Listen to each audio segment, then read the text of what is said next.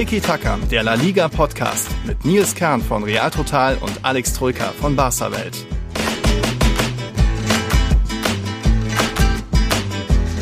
Hola a todos. Das war der vorletzte Spieltag in der Liga. Meine Spanien-Tour selbst, die endet jetzt auch. Jetzt bin ich noch heute in Huelva, geht bald weiter nach Sevilla, dort dann der Rückflug. Und wir haben viel zu bereden natürlich. Abstiegskampf. Es gab dann doch noch eine Entscheidung an diesem vorletzten Spieltag. Ein Triple-Abschied bei Barca, mehr dazu später. Ich habe auch sehr viel aufgenommen, ja, ihr hört später. Vier unterschiedliche Stadien wird es ein paar Einspieler geben und ich glaube, Alex hat auch ein paar Themen mitgebracht und äh, bestimmt auch Redebedarf, oder? Moin. Moin, Servus. Schön braun bist du übrigens. oh, ähm, da hat man gesehen, wer wieder wochenlang sich in Spanien rumgetrieben hat. Äh, ganz kurz, bevor es dann sportlich wird. Du warst in Huelva, du warst in Valencia, du warst in Madrid und du warst in Sevilla, oder? Um nur die großen Städte das zu nennen. so, ja, doch, die Orte. Und jetzt geht's dann noch, ich glaube, in Sevilla allein irgendwie viermal, jeweils viermal Pokalfinale und Was? jetzt äh, als Gastspiel und heute wieder. Das ist, ja, ja, ein bisschen viel vielleicht, summa summarum, aber ähm, alles okay. Luis geht's ja auch gut, macht das irgendwie, steckt das auch alles gut mit, wobei der jetzt auch nicht nochmal mit in Madrid war. Von dem her, das war Action pur, aber es geht in Spanien auch super einfach mit Bahnfahren. Ne? Du hast ja da nicht nur sehr schnelle, sondern auch extrem günstige Züge und jetzt auch von, von Huelva nach Sevilla, das ist mit dem Bus auch so eine Stunde rum und kostet jeweils 10 Euro. Also alles irgendwie machbar, aber natürlich der Stress. aber trotzdem, an Sonne hat es jetzt nicht geschadet da ist. Aber ich glaube, in Deutschland wird es ja mittlerweile auch wieder besser, oder? 23 Grad oder so, ne? Also da kommst du schon zur rechten Zeit zurück. Ähm, da wirst du keinen großen Wetterunterschied merken. Wobei, wie war das? In Madrid hat es über 30 gehabt, ja, Hast du also das ist ja verrückt. Ja, aber diese Temperaturanzeigen, die spinnen manchmal. Also da äh, weiß ich, was dann in Bushaltestellen immer angezeigt wird, ob da die Sonne irgendwo auf irgendeinem Fleck auf der Erde prellt die Sonne voll hin und die zeigen dann die Temperatur von da. Aber ja, da wurde öfter mal irgendwie 34 Grad angezeigt. Aber ich sag mal so, es waren schon öfter, öfter mal über 26, 27, 28. Aber auch selten über 30. Und dann hast du hier Sevilla Huelva eh meist noch ziemlichen Wind. Und dann hat es auch mal irgendwie zwischendurch Weltuntergang gegeben in Sevilla vor Reals Gastspiel dort. Also alles okay. Ja, und da eben äh, war einiges los in Spanien. Wir haben heute nicht nur La Liga, nicht nur den vorletzten Spieltag, auch ein bisschen noch äh, Segunda Division später. Und äh, ich würde fast sogar, um das auch das Thema abzufrühstücken, mit den Frauen anfangen. Da habe ich nämlich auch noch einen Einspieler. Es war ja Copa de la Reina Final Four Turnier in Leganés. Bei einem Halbfinale war ich dabei. Beide haben 4-0 geendet. Da lassen wir jetzt mal schnell den Einspieler durchlaufen. Dann kann ich danach noch erzählen, wie es dann ausgegangen ist. Goal! Okay, ihr hört die Copa de la Reina. Ich will nicht sagen, ich bejubel hier ein Tor von Atletico. Aber gut, es steht halt jetzt 4-0 und das ist das Einzige, was mich warm hält. Ich glaube, für Rumbi Angiri, jeder, der ein bisschen Spanisch kennt, weiß, was das bedeutet. Der Einzige in kurzer Hose und T-Shirt es regnet. Es ist, also wenn ich mal in Leganés oder Getafe bin im Süden von Madrid, es regnet jedes zweite Mal mindestens. So, darum soll es ja nicht gehen, das ist die Copa de la Reina, also nicht Copa del Rey, sondern der Königin. Halbfinale, ja, ich schaue mir Atletico gegen Alhamada aus Murcia an. Ich hätte lieber natürlich Real Madrids Frauen gesehen am Mittwoch gegen die Athletik-Damen. Das sollte nicht sein, weil sich mal wieder typisch die beiden Verbände in Spanien spinnefeind sind. Heißt, ähm, Real Madrids Frauen spielen am Mittwoch gegen die Athletik-Damen um 21 Uhr. Jo, das hatte ich auch fest eingeplant. Akkreditierungszusage schon. Ja, und dann hat sich La Liga eben, also die RFE ist ja für den Pokal zuständig und dann hat sich Ligaverband LFP noch dazu umentschieden. Ach komm, wir verschieben Real Madrids Spiel gegen Rayo Vallecano von Donnerstag auf Mittwoch und dann natürlich nicht irgendwann, sondern 19.30 Sprich, man schafft es einfach nicht, außer irgendwie mit Helikopter oder Beamen. Also gebt mir Bescheid, falls ihr irgendwer von euch was davon hat fürs nächste Mal ist das leider nicht zu schaffen. Aber wenn ihr das anhört, dann wisst ihr ja schon, wer im Finale am Samstag steht. Auch hier, es ist ein Final Four Mini-Turnier hier in Leganes im Butake-Stadion. Ein kleines, nettes, feines Stadion ähm, mit irgendwie frischer Farbe. Nicht so komplett abgenutzt, klein, aber fein. Wo ich sehr froh bin, dass eine Tribüne ein Dach hat, was dann zum Glück äh, Adrian, mein Kumpel und Redakteur von Real Total, hier die Tickets hier besorgt hat. Denn sonst wäre ich jetzt schon klitschnass, wie viele da unten auch. Aber gut. Ähm, spanischer Pokal der Frauen Finde ich ganz nett, dass es hier auch ein bisschen Aufmerksamkeit für gibt. Wobei, da muss ich auch sagen, von den Atletico-Fans habe ich ein bisschen mehr erwartet, weil wenn ich jetzt alle durchzählen müsste, 1, 2, 3, ich komme so auf 300 Zuschauer und Zuschauerinnen, die hier im Butake-Stadion sind, da hätte ich ein bisschen mehr erwartet. Vielleicht werden das am Mittwoch bei Real Madrid gegen Athletik. Mehr will ich jetzt mal offen lassen. Aber wie gesagt, wenn ihr das hier anhört, wisst ihr schon, wie es ausgegangen ist. Das Halbfinale, das andere, das Finale dann am Samstag. Und ja, will ich mal hier, oh, Handspiel. Ja, also, will ich euch hier mal ein bisschen mehr Sendezeit für die Frauen verschaffen, als das, was wir sonst anbieten. Sorry dafür, aber bietet sich auch nicht immer so ein großes Spiel an wie hier. Und ja, Atletico führt 4-0, es sind noch 10 Minuten, also das sollte reichen zum Finaleinzug. Soweit Grüße aus dem kalten, nassen, frischen Leganes. Äh, bald kann ich heim und mich wieder aufwärmen. So, wer es noch nicht mitbekommen hat, Atletico hat das Spiel weiter auch 4-0 gewonnen und auch das andere Halbfinale ist 4-0 ausgegangen. Da hat dann eben Real Madrid gegen den Athletic Club 4-0 gewonnen. Also kam es am Samstag im Pokalfinale der Frauen zu einem, einem Derby Madrileño. Da haben die Blancas von Real Madrid lange 2-0 geführt. Am Ende kam Atletico noch zu einem 2-2 in der Verlängerung, äh, in der Nachspielzeit noch mit dann äh, Freistoß Golasso zum Ausgleich. Es ging ins Elfmeterschießen, da hat sich dann Atletico durchgesetzt, haben dann jetzt ihren zweiten Pokal insgesamt, also Copa de la Reina gewonnen. Ich glaube, ihr achter Titel insgesamt für Real Madrid im dritten Jahr, seit diese Abteil, Frauenabteilung besteht, war das jetzt, bleibt das jetzt das erste Finale noch ohne Titel, aber immerhin ein guter Anfang, aber auch nur dadurch, dass Barca, wie wir hatten es in der letzten Folge besprochen, schon im Achtelfinale disqualifiziert wurde. Soweit Frauenfußball Copa de la Reina. Ich glaube, davon, Alex, hast du nicht so viel mitbekommen, aber dann so am letzten La Liga-Spieltag oder das, was jetzt so rund um La Liga passiert ist, äh, die letzten Tage. Wir hatten ja auch noch eine englische Woche, ne? Mhm. wo ja auch ein bisschen was los war. Ähm, ich würde fast mal anfangen ähm, das Thema schon mal hinleiten Richtung Rayo Vallecano, denn dort ist auch rund um den Verein noch was passiert, was wir gleich erwähnen wollen. Ähm, hier kommt gleich auch noch ein Einspieler, was ich in Bernabeu aufgenommen habe, denn Rayo war ja zu Gast im Bernabeu unter der Woche. Dort gab es dann einen glücklichen Sieg für Real Madrid 2 zu 1, aber das stand alles unter einem besonderen Motto, nämlich das Motto Support. Und das hören wir uns jetzt auch noch schnell an, dann können wir über Rayo reden. Also hier kommt gleich der nächste Einspieler.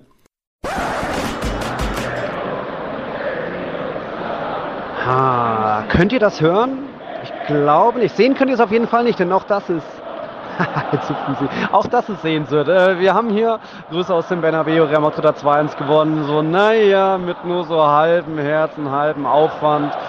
Äh, Rayo hätte sich hier locker den Punkt verdient gehabt, gar keine Frage. Doppelt so viele Schüsse aufs Tor und so weiter. Ähm, ja, das Spiel ist eben vorbeigegangen und hier ist noch ein bisschen Lautstärke drin, denn die, wie viele Rayo-Fans sind das? Keine 1000 geschätzt, 567 sage ich mal. Die haben das ganze Spiel über, waren die am lautesten, am präsentesten und das nicht nur laut und präsent, sondern eben auch mit den entsprechenden Botschaften. Da gab es auch hier mal ein, das berühmte Presa WTA, also Martin Presa, Präsident, verpiss dich oder auch mal Korruption in la Federación, war ja mehr da der Liga ist und so weiter. Ähm, ja, die feiern auch hier noch ein bisschen, auch wenn ihr Team verloren hat, aber ihr Team hat sich hier sehr stark vertreten. Rayo ist ja ein bisschen favoritenschräg, Real und Barca-Fans wissen das, hätte sich wie gesagt hier einen Punkt verdient, aber als Real dann musste, als der Ausgleich gefallen ist, hatte dann Rodrigo doch noch einen rausgehauen. Ja, Support war heute das große Thema, nicht nur von den Rayo-Fans, ist natürlich jetzt keine große Anreise für sie gewesen, ist ein kleines Mini-Derby, Vallecas liegt im Süden von Madrid, der Stadtteil. Ähm, sofort auch das Thema hinsichtlich Vinicius Junior natürlich nach dem Rassismus-Eklat in Valencia. Sprich, es gab äh, vor Anstoß noch eine Choreo und Spruchbanner von den, von den Fans hinterm Tor mit äh, Todos somos Vinicius, basta ja, wir sind alle Vinicius, es reicht. Na, dann sind alle Spieler mit der 20 aufgelaufen, seiner Trikotnummer. In der 20. Minute gab es großen Applaus im Bernabeu. Ja, aber wie gesagt, äh, noch größerer noch größer aufgefallen als der Vinicius Support ist hier der Rayo Support. Also da stark sieht man auch nicht so oft in Spanien, auch wenn vielleicht sie nicht die ganz große Anreise hatten. Soweit aus dem Bernabeu, nettes Spielchen. Soweit. Starke Jungs. Also,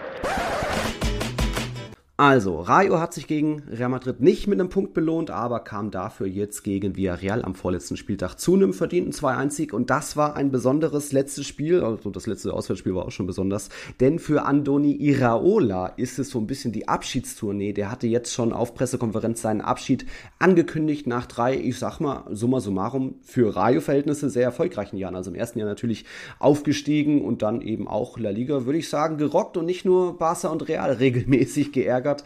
Ähm, da kann er, glaube ich, auf eine sehr erfolgreiche Zeit zurückblicken, oder Alex? Ja, und hat sich vor allem empfohlen für größere Aufgaben. Ich bin mal gespannt, welche größere Aufgabe er da annehmen wird. Ähm, man munkelt, es könnte ihn nach England ziehen, wie so den ein oder anderen spanischen Coach vor ihm, vor nicht allzu langer Zeit. Ne? Lopetegui ist abgewandert, Unai Emery ist abgewandert und hat übrigens mit Aston Villa ähm, Europa ähm, gekonkert, also in die Conference League ist er noch eingezogen und deswegen würde es mich nicht wundern, wenn es auch Iraola auf die mhm. Insel ziehen würde. Hat sich definitiv dann den Namen gemacht und definitiv ähm, ja, ist er zu höheren Berufen, wie ich finde. Einen tollen, tollen Job bei Rayo gemacht. Und auch Rayo übrigens, Stichwort äh, mhm. Conference League, kann ja noch in selbige einziehen. Es trennt sie Stimmt. ein Pünktchen vom Platz 7. Da sind ja fünf Mannschaften im Rennen noch um diesen siebten Platz, der eben aufgrund des gewonnen, gewonnenen Pokalfinales von Real Madrid für die Conference League berechtigt. Und damit könnte er sich verabschieden, ähm, Iraola, Uiui. wohin er auch immer geht. Also es könnte ein noch schöneres Happy End werden unter einem eh schon ja. ja sehr, sehr erfolgreichen, sehr erfolgreichen Mini-Ära, ja. die er da angeleitet hat. Da, ne? da ist es ja umso bitterer, dass es nicht den verdienten Punkt im Bernabeu gab. Aber du hast schon eine gute Trainervergleiche angesprochen. Emery, Lopetegui sind ja auch Basken, genauso wie Iraola. Da hat irgendwie die, das Baskenland ist mittlerweile eine kleine Goldmine für Trainer. Auch ja, ähm, ähm, Arasate von Osasuna kommt daher, Xabi Alonso natürlich, also irgendwie aus dem Baskenland. Da kann man trainieren und äh, Iraola, wir haben auch immer gesagt, er ist so der jüngste Trainer in La Liga mit 40 Jahren, hat eben, wie gesagt, sehr guten Job gemacht und das eben auch mit einem überschaubaren Kader, Budget, aber eben sehr viel Fußballdenken, sehr viel offensiv, unangenehm sein, ohne jetzt über, übertrieben eklig zu sein, wie, wie vielleicht andere Teams. Also da, wie gesagt, Rayo hat oft La Liga gerockt ich bin gespannt, wie das nächste Saison weitergeht, weil auch ein Fran Garcia wird ja gehen, ist ja auch irgendwo Leistungsträger, aber jetzt in dieser Saison da eben auch 13 Siege, 14 Niederlagen. Okay, hast du bei Rayo immer mal mit dabei, aber eben Real geschlagen, Barca geschlagen und das ist ja auch nicht das erste Mal. Letztes Jahr gab es das auch so, also da tollen Job gemacht und äh, jetzt als Nachfolger bei Rayo wird schon von Albacete aus der Segunda Division Ruben Albes gehandelt. Hm, da schauen wir mal. Ich glaube mal, das wird dann bestimmt auch in den nächsten Wochen früh bekannt gegeben. Aber da eben Rayo noch Chancen auf äh, Platz 7. Das ist sowieso eng. Ich glaube, der Athletik oder Athletikclub will es irgendwie nicht so wirklich. Die haben jetzt gegen Elche äh, verloren. Also da kann man zumindest sagen, Elche weiter erhobenen Hauptes gehen sie. Jetzt geht es auf einmal, wo der Druck weg ist. Und beim Athletikclub, was die schon zu Hause jetzt verloren haben in dieser Saison, ja, das ist dann auch irgendwie nicht unbedingt äh, Europa würdig. Also dann würde man es fast eher Osasuna Girona Rayo gönnen, die aus weniger gefühlt mehr machen als der Athletikclub. Ja, ich gönn's sowieso Osasuna aus offensichtlichen Gründen. Ähm, da sie im Pokalfinale ja waren konnten sich da leider nicht belohnen mit dem ersten Titel, haben es aber definitiv verdient, finde ich, ähm, nach Europa zu reisen. Auch über die Liga oder erst recht dann über die Liga. Also sie spielen wieder eine tolle Saison und ich würde mich persönlich sehr für Osasuna freuen, wenn diese tolle Saison mit Rang 7, 7 am Ende gekrönt wird. Alles, was es dazu benötigt, ist einen Sieg am letzten Spieltag. Das ist natürlich leichter getan als gesagt, denn an diesem Spieltag hat ja keiner geschafft zu gewinnen, ne, von diesen ganzen Flaschen ja. da. Also die, Euro, die Europa-Lähmung aus Sasuna jetzt oh. bei Retafe verloren, da ging es ja für beide um alles. Ähm, das war sehr, sehr bitter in der 90. durch einen Torwartfehler. Wenn du so Europa dann verspielst am Ende. Aber Stichwort 90. Gegentor kassiert, genau das ist dem Athletikclub aus Bilbao auch passiert, nur gegen Elche. Mm. Die haben alles nach vorne geworfen, konnten einfach wieder kein Tor schießen, wie so oft in der Saison. Die treuen Zuhörer wissen das ja, dass Athletik Bilbao unfassbar oft die Null vorne stehen hat, weil sie zu selten ein Tor erzielen. Es stand 0-0 bis zur 90. gegen Elche. Sie haben alles nach vorne geworfen. Alle gingen vor, der Torwart sollte, Unai Simon sollte den Ball lang schlagen, ja. also in der Nachspielzeit. Irgendwie sind der Ball missraten in die Beine eines Osasu äh, Elche-Spielers, Konter und dann in der Nachspielzeit der Ach. Gegentreffer zum 0 zu 1. Und mit Blick auf die Tabelle wäre das 0 zu 0 ja sogar ein gutes Ergebnis gewesen, mhm. eben weil Osasuna auch in der 90. den Gegentreffer kassiert hat. Und so bleibt Osasuna punktgleich mit Bilbao auf Rang 7, aber für alle, die nicht so Spanien-Firmen sind, bei Punktgleichheit zählt der direkte Vergleich und den hat Osasuna gewonnen, just weil sie vor einer Woche 2 zu 0 gegen Bilbao zu Hause gewonnen haben. Ich glaube, Hinspiel war 0-0 in Bilbao. Rückspiel, also in An- und Abführung, 2-0 in Osasuna, sprich Osasuna hat den direkten Vergleich gewonnen. Da Bilbao also wusste, bei Osasuna steht es 0-0, mussten die auf Sieg gehen, kassieren dann das Ding gegen Elche und gleichzeitig kassiert Osasuna das Ding von, äh, von Retafe. Also Drama, Diese Thrill, Verrücktheit, ne? Aber im Nachhinein, wie dumm kannst mhm. du sein als Athletikclub mhm. aus Bilbao, ne? Nicht nur, dass du nicht das 0-0 wenigstens mitnimmst, sondern dass du in der 90. dann gegen Elche das Ding kassierst, dass Elche nicht mal schlagen können, die längst abgestiegen sind. Also es hat, es gibt Drama nicht nur im Abstiegskampf, über den wir gleich reden, sondern wirklich um diesen äh, Platz 7. Mhm. Auch Girona beispielsweise hat es ja nicht geschafft, gegen Betis nach Führung zu gewinnen. Auch die sind ja noch dabei. Rayo hatten wir angesprochen, die haben immerhin jetzt gewonnen, haben jetzt ihre Chance noch, aber dafür müssten die mhm. oben jetzt wieder nicht gewinnen. Also da bleibt es auch super, super spannend. Boah, ja, Europalähmung ist ein cooler Begriff dafür. Und da eben dann am letzten Spieltag, der jetzt auch schon wieder äh, verändert wurde, sprich die, die Spiele, wo es um Europa noch ein bisschen geht, die werden alle am Sonntag um 18.30 Uhr angepfiffen. Die, wo es um Abstieg geht, werden alle um 21 Uhr angepfiffen. Also ursprünglich sollte ja alles um 19 Uhr sein, aber jetzt am letzten Spieltag eben, also jetzt am vorletzten Spieltag da fast alles um 19 Uhr da. War schon auch Drama mit dabei. Man hat es ja auch aus der Bundesliga ein bisschen mitbekommen und da sind wir gespannt, wie das unter anderem bei Osasuna gegen Girona wird. An Jornada 38. Jetzt am vorletzten Spieltag war ich auch noch in Sevilla. Ihr wisst ja, für mich so das rein optisch attraktivste Stadion in La Liga. Da gibt es auch ein Reel zu auf Instagram, bla. Und wir haben natürlich auch das ausführlich thematisiert in unserer Stadion-Spezial-Sonderfolge, die es nur für unsere Patreons, nur für unsere Supporter gibt. Das eben unter patreon.com slash Podcast. Könnt ihr euch dort immer wieder anhören, ist eine ziemlich zeitlose Folge. Ähm, Jetzt in Sevilla habe ich auch noch ein bisschen was aufgenommen, um da dann so ein bisschen den Bogen zu kriegen Richtung deren Spiel, was sie am Mittwoch haben. Also das lassen wir jetzt auch nochmal ablaufen. Moment. Okay, der FC Sevilla verliert das Spiel, aber hier jubeln die Fans. Logisch, in dem Spiel ging es jetzt um nicht mehr so viel. Real Madrid hat das hier, naja, mit drei Abschlüssen aufs Tor wieder wie gegen Rayo 2-1 gewonnen nach Rückstand. Aber Sevilla-Fans feiern, weil die haben ja noch was mitzugeben der Mannschaft. Mittwoch Europa League-Finale. Will nicht sagen, das hat man der Mannschaft ständig angemerkt. Sevilla vielleicht schon ein bisschen mehr gedrückt, aber am Ende, naja, auch nicht die besten Pässe oder Ballbesitzwerte. Aber hier starkes Signal von den Fans. Da hüpfen nochmal alle natürlich vor dem Spiel schon die üblichen Hymnen mitgesungen. Das ist schon immer ziemlich fein. Ich sage ja auch, das Sanchez Pizjuan für mich das optisch attraktivste Stadion in La Liga. Was man jetzt nicht vielleicht immer vom Club oder der Fangemeinde behaupten kann, so wie die sich über die rote Karte von Acuna, seine vierte Karte in dieser, rote Karte in dieser Saison, beschwert haben. Naja, naja. Aber gut, das pusht. Die Mannschaft bedankt sich für den Support. Ich drücke die Daumen für Mittwoch gegen die Roma. Bin aber auch ganz happy, dass Real hier doch noch die drei Punkte mitnimmt. Doppelpack Rodrigo, feine Sache. Ja, wird das Ceballos nochmal ausgepfiffen? Betis Vergangenheit und vielleicht Betis Zukunft. Also, Grüße aus Liga.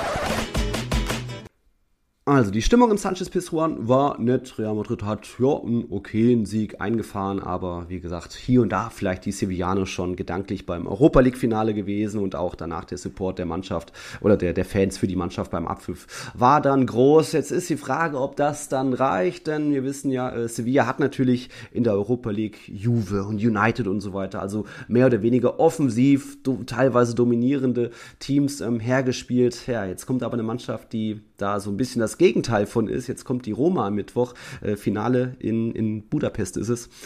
Uh, ich glaube, das wird schon ein bisschen unangenehmer für Sevilla, wenn da, äh, weil Mourinho kann ja Finals und die Roma, glaube ich, als Conference League-Sieger. Hm, schauen wir mal. Ähm, Sevilla kann aber auch Finals. Das ist ja das Kuriose, dass Mourinho noch nie ein europäisches Finale verloren hat und der FC Sevilla auch nicht. Mhm als Rekordsieger in der Europa League, schräg, schräg UEFA Cup früher, immer wenn sie da im Finale standen, haben sie das Ding auch gewonnen.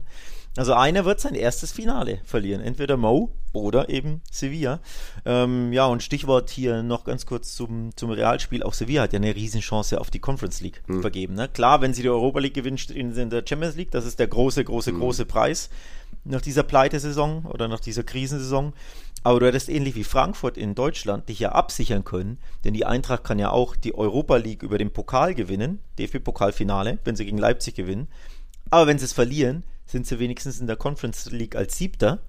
Und das hätte ja Sevilla mit einem Sieg gegen Real, für die es ja um nichts mehr geht, auch schaffen können. Dass sie sagen, naja, wenn wir die Europa League nicht gewinnen, wären wir wenigstens Siebter in La Liga und spielen dann Conference League.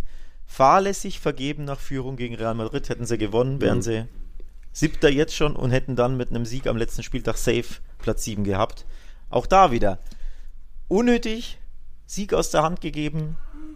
Es wäre so leicht gewesen, ne? Oder leicht auf dem Ja, Papier, aber also Real Madrid war jetzt natürlich auch nicht bei 100% oder mega motiviert. Dazu etliche Ausfälle, Benzema, Vinicius gefehlt und auch noch Asensio, Cavajal, Mariano Diaz sogar gefehlt. Also die waren schon personell angeschlagen, so gesehen. Dafür auch Bedingungen extrem schwierig, weil es war vorher Weltuntergang. Zweimal hat's geschüttet wie aus Eimern. Dann war der Blasen noch, der Rasen noch richtig aufgeweicht. Also da auch schwierig drauf zu spielen. Ähm, aber eben, ja, nach der Führung kam dann nicht mehr so viel vom FC Sevilla.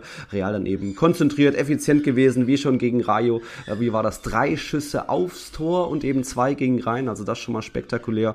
Und äh, von dem her ging der Sieg soweit in Ordnung. Aber ja, so richtig voll, giftig, eklig war, war Sevilla vielleicht auch nicht. Außer ein bestimmter, da kommen wir gleich noch zu. Ansonsten war das äh, interessant, mal wieder im, in Sevilla dabei zu sein. Wir waren ja mit Real total doppelt vertreten. Also haben von der Liga beide die Akkreditierung bekommen, Adrian und ich.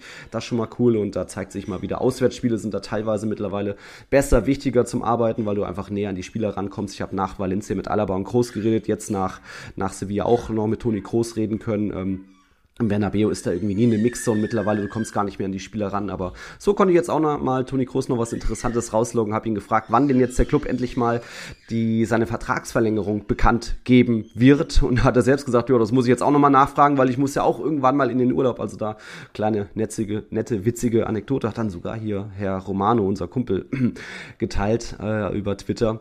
Und äh, habe auch noch mit, wir haben auch noch mit Kroos über, über den FC Bayern geredet, über die anderen Auslaufenverträge Verträge, das könnt ihr euch durchlesen. Bei Real Total natürlich, dort haben wir alles schon niedergeschrieben, aber um nochmal kurz beim FC Sevilla zu bleiben, auch Richtung ähm, Europa League Finale. Die Roma ist jetzt auch nicht so gut drauf, ich glaube von den letzten neun Spielen haben sie nur ein einziges gewonnen, das war dieses 1-0 gegen Bayer Leverkusen, ansonsten auch ein paar, einige Unentschieden dabei, unter anderem das Rückspiel gegen Bayer, also natürlich sind die theoretisch zu schlagen, aber wenn man mich jetzt nach einem Tipp fragen würde, das riecht so ein bisschen nach irgendwie lange 0-0, vielleicht in der Verlängerung das 1-0, aber würde es dich überraschen, wenn das ins Elfmeterschießen geht, wenn es Mo darauf auf keinen Fall. auch Nee, anlegt? äh, wirklich auf keinen Fall. Ähm, das riecht absolut nach mindestens Verlängerung, ähm, nach sehr viel Dramas, nach vielen Unterbrechungen, Fouls, nach Hitzigkeiten, nach Rudelbildung. Ähm, nach Mourinho Eskapaden an der Seitenlinie, keine Ahnung, dass er irgendwie den Ball versteckt oder was der Geier. Also ich kann mir da vorstellen, dass da wirklich äh, einiges geboten ist. Ist ja jetzt schon am Mittwoch, ist ja ein bisschen äh, kurios, ne? Die Europa League ist das erste Finale und dann kommt die Conference League und dann die Champions League. Ah, dann die Warum fängt man da mit der Europa League an? Ich weiß es nicht. Ich hätte gesagt, von, glaube ich. von unten nach oben, dass du sagst, mit der Conference League, im kleinsten Wettbewerb, keine Ahnung. Also auf jeden Fall, am Mittwoch ist es schon der Fall. Und auch, ja, äh, was für Sevilla ein bisschen gilt, gilt umso mehr für die Roma. Die hat ja wirklich die Champions League in den letzten Wochen in der Serie A komplett verspielt, weil sie sich scheinbar wirklich nur auf diese Europa League fokussieren. Was ja auch fahrlässig ist, denn wenn du sie verlierst, bist du in Europa nächstes Jahr nicht vertreten, glaube ich. Ja, ich glaube. Conference League haben sie jetzt. Weil Sind die safe durch Conference- Juve, Ja, aber- die, die, die 10 Punkte Abzug sind sie mittlerweile, aber Aber da ist ja auch dieser Downgrade, ne? Du Ja. hättest einfach safe die Europa League haben können. Ja, verspielst das über die Serie A und hoffst halt jetzt irgendwie de, dein Finale zu gewinnen, damit du dann Champions League spielen wirst. Aber wenn du das nicht gewinnst, tja, dann stehst du halt blöd da. Also auch von Sevilla, wie gesagt, ein bisschen fahrlässig da jetzt gegen Real, da Rang 7 verspielt, aber offenbar setzt man da alles auf den Mittwoch. Ja, wurde auch ganz gut rotiert. Also Mindy Libar kann da personell fast aus dem Vollen schöpfen. Auf einen Spieler nicht, aber das ist vielleicht auch unbedingt kein Nachteil. Das hat jetzt auch das äh, Gastspiel von Real Madrid dort gesehen. Äh, Markus Acuna. Ich will jetzt nicht sagen, dass er einer der, äh, vielleicht nicht unbedingt einer der gebildetsten Spieler ist. Ähm, so ein brutales Foul dagegen, Dani Ceballos zu kriegen im Vollsprint, offene Sohle auf den Knöchel drauf. Äh, danach haut er auch noch eine Instagram-Story, also hat sich eh noch beschwert, wie kann das rot sein? Danach haut er noch eine Instagram-Story raus äh, und schreibt dabei, es ist schwierig gegen zwölf zu spielen, hat ihn dann kurz danach gelöscht, weil er vielleicht doch irgendwo in seinem Umfeld jemanden hat, der ihm sagt, du Digga, nein, das war glattrot und das war schon sein drittes glattrotes in dieser Saison, hatte ja auch im Juve-Rückspiel gelb-rot gesehen wegen Zeitspiel, also ist fürs Finale gesperrt, seine Saison jetzt schon mal gelaufen, deswegen da vielleicht jetzt nicht das mega der Mega-Verlust, auch wenn er natürlich Power bringt da als Außenverteidiger, aber Junge, Junge, der ist öfter mal ein bisschen zu überhitzig dran. Und wenn wir schon bei, apropos bei Thema Brutalo-Fouls sind, können wir jetzt so langsam die Kurve kriegen zum FC Barcelona, äh, bevor wir dabei mit ein paar netten Stories bei Barca beginnen. Wie geht's denn Balde und wie lange wird Ndiaye dafür jetzt gesperrt? Gibt's da schon irgendwas? Balde fällt wahrscheinlich sechs, sieben, acht Wochen aus. Das kann man sagen, nur, wenn man das, dieses brutale Foul sieht. Leck mich am Arsch, ey. Also was da im Kopf eines Spielers vorgehen muss, kann ich mir nicht erklären oder vorgeht. Wie man so einsteigen kann in der 40. 14. Minute, wenn es ja im Endeffekt für beide um ja. nichts mehr wirklich geht. Ich glaube, Mallorca hatte mini, mini, mini Außenseiterchancen noch auf die ja. Conference League, wenn sie es beide gewonnen hätten, mini, mini, beide Spiele, aber dann hätten ja irgendwie vier andere Mannschaften alles verlieren müssen. Also im Endeffekt wussten beide Mannschaften, da geht es um ja bisschen Auslaufen, bisschen Camp Nou Abschied, bisschen Busquets Abschied und Alba Abschied und mehr nicht. Und dann grätscht der von hinten mit offener Sohle voll Karacho gegen den Knöchel und Baldes Knöchel knickt komplett um. Also wirklich eines der hässlichsten Fouls der kompletten Saison. Brutal. Ja. Fahrlässig und ja, gesundheitsgefährdend, ja, literally. Man hat ja gesehen, dass seine Gesundheit nicht nur gefährdet wurde, sondern verletzt wurde, sein Knöchel. Also, natürlich wird es da maximal drei Spiele geben, aber wer sich in so einem unwichtigen Spiel so den mhm. Gegner umhaut, ich finde, der hätte mindestens fünf Spiele Sperre verdient gehabt. Ja. Das ist, das ist echt bitter für den jungen Balde, der jetzt ja, wie gesagt, ein paar Wochen ausfällt nach seiner tollen Saison. Hm. Ja, hat natürlich anfänglich dieses Spiel überschattet, das dann aber logischerweise trotzdem ja vom, vom hm. Spiel an sich her, vom Ergebnis her natürlich wurscht egal war. Immerhin schönes, mal wieder ein Sieg nach zwei Pleiten in Folge. Ähm, und so konnte Barca eben Abschied vom Camp Nou nehmen, mhm. Abschied von Busquets und Abschied von Jordi Alba. Also der, der Triple-Abschied. Der Triple-Abschied, der dreifache Abschied. War dann schon, ja, sehr, sehr schöne Szenen mit einem mit Musik, mit katalanischem Tanz, ähm, mit einem kleinen Feuerwerk, mit äh, schönen Trikots. Ähm, so, quasi von Platz. jeder Dekade, genau, wurde von jeder Dekade wurde auf dem Platz ein riesiges Trikot gespannt, so als ähm, ja, Verkörperung der vielen, vielen Jahre im Camp Nou. Also schon eine, ein schöner Abschied. Wie gesagt, leider überschattet durch dieses hässliche Foul und mhm. diesen ähm, und den Baldes Ausfall da. Weiß man denn schon, wie es jetzt speziell bei Busquets Alba weitergeht? Weil klar, Karriereende ist es ja nicht. Bei Alba wird ja der Vertrag aufgelöst. Der hätte noch ein Jahr. Busquets will, glaube ich, auch eher weiterziehen. Oder haben sie da irgendwas genannt, angedeutet? Nee, nee, nee, weiß man noch nicht. Ich denke mal, es geht dahin, wo es ein bisschen Geld gibt für ein bisschen äh, weniger hochprofessionellen äh. Fußball. So würde ich es mal, so mal formulieren wollen. Also Busquets zieht es seit Monaten eigentlich in die MLS zu, zu Miami. Die wollen ihn ja Inter Miami. Ja, immerhin, aber, immerhin. Ja, aber es heißt ja auch Riesenangebot aus Saudi-Arabien. Da wird ja kolportiert, dass äh, irgendein saudischer Club, ich weiß nicht, ob es Al-Hilal ist oder wer auch immer, dass da vielleicht das äh, Ex-Barca-Paket schnüren könnte aus, Achtung, Jordi Alba, Sergio Busquets, Lionel Messi und Andres Iniesta, ja weil alle vier ablösefrei zu haben sind mhm. und alle vier ja auch sehr, sehr eng befreundet, also vor allem Alba, Busquets und, und Messi treffen sich ja seit Monaten, seit Jahren, seitdem Messi in Paris ist, immer wieder zum, zum Abendessen in, in Barcelona, also sie sind sehr, sehr gut befreundet ja, Iniesta hat jetzt auch ähm, seinen Vertrag aufgelöst bei Wissel Kobe mhm. in Japan. Also es könnte eine Reunion geben. Die Gang nochmal zusammentrommeln. Für genau, die Gang nochmal zusammentrommeln für einen letzten Job. Aber der Job ist halt dann, ja, Geld verdienen und Altherrenfußball in Saudi-Arabien. Also nicht der schönste Job. Aber ja, das könnte ja. natürlich passieren. Ja. Außer eben Busquets will wirklich unbedingt zu, zu Inter Miami, wovon er schon gesprochen hat. Mhm. Aber bei Alba weiß man es zum Beispiel noch nicht. Also bei dem zu, könnte ich mir vorstellen, dass der schon irgendwo Bock hätte, noch ein bisschen mhm. höher zu kicken. Mhm. Ähm, bei Busquets, wie gesagt, da ist, würde ich Europa zum Beispiel ausschließen. Und ja, und bei Messi weiß man nicht, kommt er jetzt zurück oder er liegt da doch den Avancen, den monetären?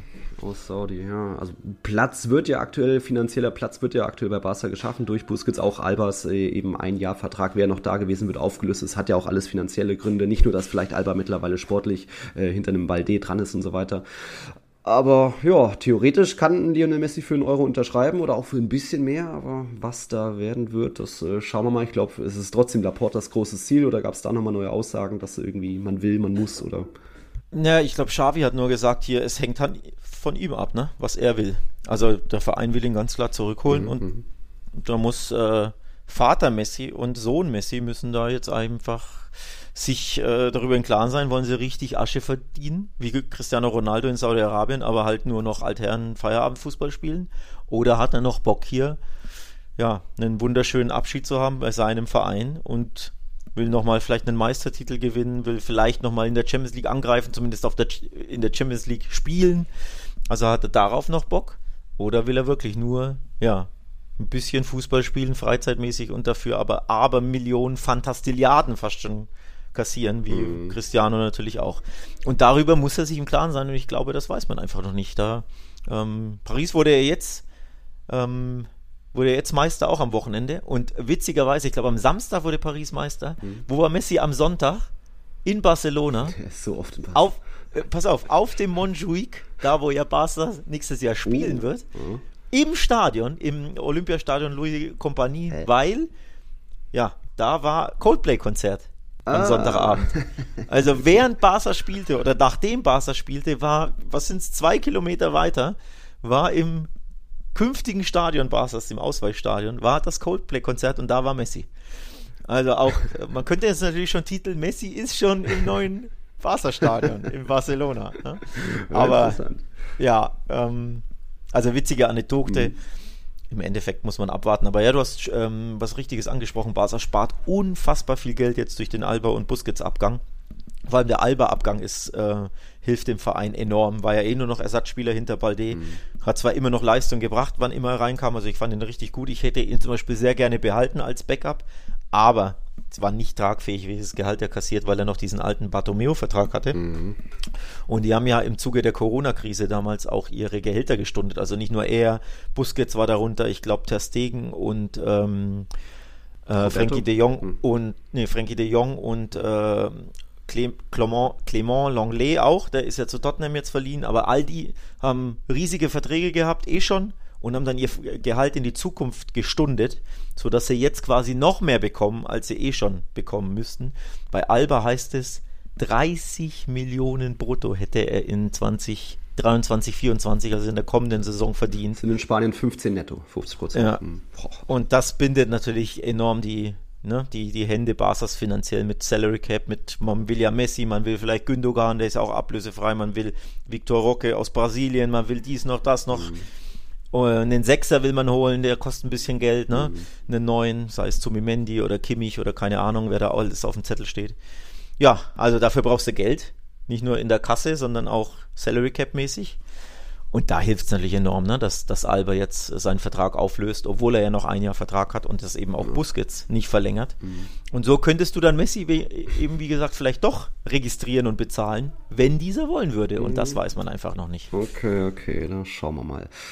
Ansonsten hat jetzt auch Testegen den La Liga-Rekord eingestellt, 26 Spiele zu 0, also das kann er am letzten Spieltag dann sogar noch toppen, aber für Celta Vigo geht's ja noch um einiges, da kommt man später zu, Thema Abstiegskampf. Ich würde nochmal ähm, kurz sagen, Thema Stadionwechsel jetzt, äh, es soll ja dann im Sommer der Umbau beginnen, auch wenn, glaube ich, noch nicht so richtig eine Baugenehmigung da ist. Und dann ist der Plan, für mindestens ein Jahr umzuziehen ins Olympiastadion auf dem Berg Montjuic, könnten aber auch zwei Saisons werden, oder wie ist da aktuell so die Prognose. Ja, du, du weißt ja, wie das im Bernabeu ist. Ne? Es heißt ja ein Jahr und dann, wie es immer bei, bei Bauvorhaben, bei riesigen Milliardenbauvorhaben ähm, so ist, dann gibt es immer Verzögerungen ohne Ende. Ähm, also ich glaube, angeplant wird, dass sie im äh, November ähm, in der übernächsten Saison zurückkehren ins Camp Nou. Mhm, mhm. und auch dann noch nicht alles abgeschlossen, sondern nee. dann wird da ja auch noch weitergebaut, ähnlich wie jetzt ne, ja. bei, im Bernabeu, dass du so eine Saison spielst du in Montjuic mhm und dann noch vielleicht ein paar Monate, dann ziehst du zurück. Ähm, oder zumindest geplant ist nur eine Saison, sagen wir es mal so, und dann kommen sie zurück und dann wird weitergebaut und dann muss man mal gucken, äh, wie lange da weitergebaut wird, werden sie quasi auf so einer halben Baustelle spielen. Aber mhm. eine Saison ist eingeplant, dass sie jetzt ähm, im Olympiastadion auf dem Montjuic, wie gesagt, spielen. Aber ja, konkret mhm. sagen kann man da natürlich nie was, weil du weißt ja, wie das ist, wie sich die, das immer verzögern kann. Aber genau eine Saison mindestens bin ich, ähm, bin ich auf jeden Fall gespannt drauf. Da schlägt mein Groundhopper-Herz natürlich. Also ich war schon bei einigen Klassikos in Barcelona dabei, nicht immer erfolgreich, aber ich glaube, da traue ich mich dann mal wieder hin. Ist ein, ist ein Grounding, kann man ja aktuell ja. seit vielen Jahren nicht sammeln. Das war ja, vorher hat ja Espanyol dort gespielt, Ach, bevor die ihr RCDE-Stadion mhm. ähm, gebaut haben, ihr neues. Also mittlerweile kannst du seit, ich glaube, zehn Jahren oder was, diesen Ground ja einfach nicht mehr sammeln. Da spielt einfach niemand. Also Konzertmäßig schon, sieht man ja bei Coldplay, aber eben fußballmäßig ja. kannst du den nicht mehr sammeln. Von daher ja, für, für Groundhopper ein seltener Ground. Und was Barca auch gemacht hat, weil du hast da ja, also es ist ein Ground zum Sammeln, aber nicht unbedingt ein Stadion, in das man gehen sollte, denn Nürnberg-Fans, Club-Fans wissen, wie sich das anfühlt. Oder Hertha-Fans, mm. du hast eine Tatanbahn. Mm. Eine riesige Tatanbahn. Du bist so unfassbar weit weg von dem Spielfeld. Es noch weiter auch, als im Camp Nou. Äh, ja, eben. Noch weiter wegen dieser Tatanbahn. Also es ist, glaube ich, nicht so das tolle Stadionerlebnis. Ist natürlich eine schöne Aussicht auf diesen Berg, eine kleine Wanderung kannst du da hochlatschen, 20 Minuten oder so von, von Plaza España, glaube ich. Also für tourismusmäßig ist es schon interessant, aber ja, die Sicht wird nicht so prickelnd sein. Mhm. Ähm, und deswegen haben sie auch, äh, ich glaube, 50.000 Roundabout passen nur rein. Ja, 55, 54, irgendwie sowas. Haben sie auch die, die Preise ähm, reduziert jetzt, die Dauerkartenpreise. Ich glaube, um, hm. um 50 Prozent. Wow. Das ist richtig heftig, ja, weil ja, wahrscheinlich wollen offenbar nicht ganz so viele Dauerkarteninhaber in dieses Stadion, weil du, es gibt keine Parkplätze, es gibt keine U-Bahn-Anbindung, keine ah, S-Bahn-Anbindung okay, da hoch, okay. die müssen irgendwelche Shuttlebusse wahrscheinlich mhm. chartern, also logistisch sehr, sehr heikel, sehr, sehr schwierig und deswegen haben sie die Preise äh, nicht erhöht, sondern gesenkt, was ja in Spanien jetzt nicht ganz so alltäglich ist, um da die Leute eben doch dazu zu bringen, dass es das Stadion ja, gut gefüllt ist bei jedem Spiel, was aber trotzdem eigentlich, also wenn nur 50.000 reinpassen und aktuell haben sie einen Schnitt von, ich glaube, 85.000 in der Saison. Ich mhm. meine sogar Europarekord aufgestellt, wenn ich mich nicht täusche, in Barca. Da sollte trotzdem was gehen, ambientemäßig, ne? Okay, da bin ich gespannt. Also nächstes Jahr wird es da bestimmt auch ein paar Fotos und Aufnahmen geben aus dem Olympiastadion. Ähm, wir bleiben mal noch oben in der Tabelle, denn da gab es jetzt die nächste Entscheidung auf Platz 4. Obwohl Real Sociedad am Wochenende verloren hat, 2-1 gegen Atletico, haben sie sich für die Champions League qualifiziert. Willkommen zurück. Das ist ja jetzt erst so richtig in der Champions League-Geschichte das dritte Mal. Europa, äh, generell Europapokal waren sie schon mal 1981, 1982 und dann eben 2003, 2013. 2013 und jetzt alle zehn Jahre gefühlt, also ist so, kommt Real Sociedad in die Champions League, ziehen sie ein und das ist doch mal eine schöne Abwechslung aus der Liga. Die letzten drei, vier Jahre waren ja immer die Top 4 die gleichen mit Sevilla, die sind jetzt rausgeflogen, ja.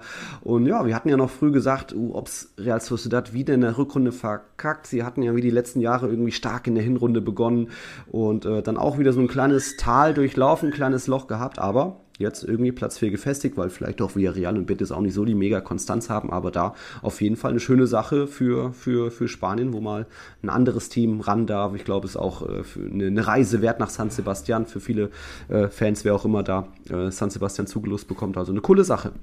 Ja, ich freue mich sehr. Ähm, sehr, sehr verdient, finde ich. Wirklich eine stetige Entwicklung über viele Jahre, dass sie sich unter ähm, Imanol Alguacil da nicht nur konsolidiert haben, sondern wirklich ganz eindeutig. Ja, stark. Genau, ähm, ganz eindeutig weiterentwickelt ähm, haben, also dass sie wirklich gewachsen sind als Verein, als Mannschaft und das ist die Früchte dieser äh, Arbeit unter Imanol über die vielen Jahre. Also wirklich ein hochverdienter Platz 4, hochverdienter Champions League Einzug. Ähm, gab, gab schöne Szenen auf Social Media geteilt vom Verein da ähm, wie, der, wie der Trainer zur Mannschaft spielt. Und er ist ja auch Fan dieser Mannschaft. Ne? Das ist ja auch immer ganz Besonderes, wie ja. er geheult hat damals nach dem Pokalsieg. Also der lebt ja diesen Verein auch. Das ist ja auch immer ähm, was Besonderes zu sehen. So ein bisschen kann man es vielleicht vergleichen mit Terzic BVB, ne, dass jemand, der, der viele, viele Jahre im Verein ist, der, der diesen Verein einfach lebt, im Herzen hat, dass für den dann eben der Champions League Einzug was ganz, ganz Besonderes ist oder eben der Pokalsieg. Ne, noch mehr als für irgendeinen anderen Trainer bei irgendeinem anderen Verein. Also ganz, ganz tolle Szenen und ähm, hochverdient, dass Real Sociedad da in die Champions League eingezogen ist. Also ich freue mich tatsächlich sehr für den Verein. Sehr, sehr sympathischer Club, tolle Jugendarbeit. Kann man nicht meckern, schöne Sache. Ja, hast du viel Richtiges zusammengefasst, stetige Entwicklung äh, und auch der Fußball kann sich eben sehen lassen, denken schon auch eher offensiv. Und es ist ja trotzdem auch die Saison, wo sie ihren letztjährigen Top-Torjäger verloren haben, äh, Isaac nach England gewechselt, dann haben sie sich einen anderen Top-Torjäger geholt, äh, Omar Sadik von Almeria, der ist aber die ganze Saison ausgefallen und trotzdem stehen sie da oben, weil einfach Kubo starke Arbeit macht. Natürlich Sörlot ist der Knipser, wichtiger Torjäger. Und um ein bisschen so den Unterschied vielleicht rauszustellen, was macht Real Sociedad anders anders als die letzten Jahre, wo sie einfach auch eine, sie haben immer noch eine sehr junge Mannschaft, aber letzten Jahre vielleicht auch ein bisschen zu jung, zu naiv gewesen. Jetzt sind sie einfach in La Liga, Achtung, die Mannschaft mit den meisten Fouls pro Partie. Also 16,5 Fouls pro Partie, das haben nicht mal Mallorca oder Getafe oder so. Ähm, da haben sie einfach dazu gelernt, auch ein bisschen eklig zu sein, auch sich zu wehren, auch mal das Spiel zu unterbrechen, so ein bisschen diese cleveren Sachen, äh, ohne jetzt mega unfair zu sein, ohne jetzt mega viele Karten zu sammeln. Also da hat, glaube ich, Immanuel äh, durchaus an den richtigen Stellschrauben gedreht und das es wird jetzt belohnt durch Champions League Qualifizierung.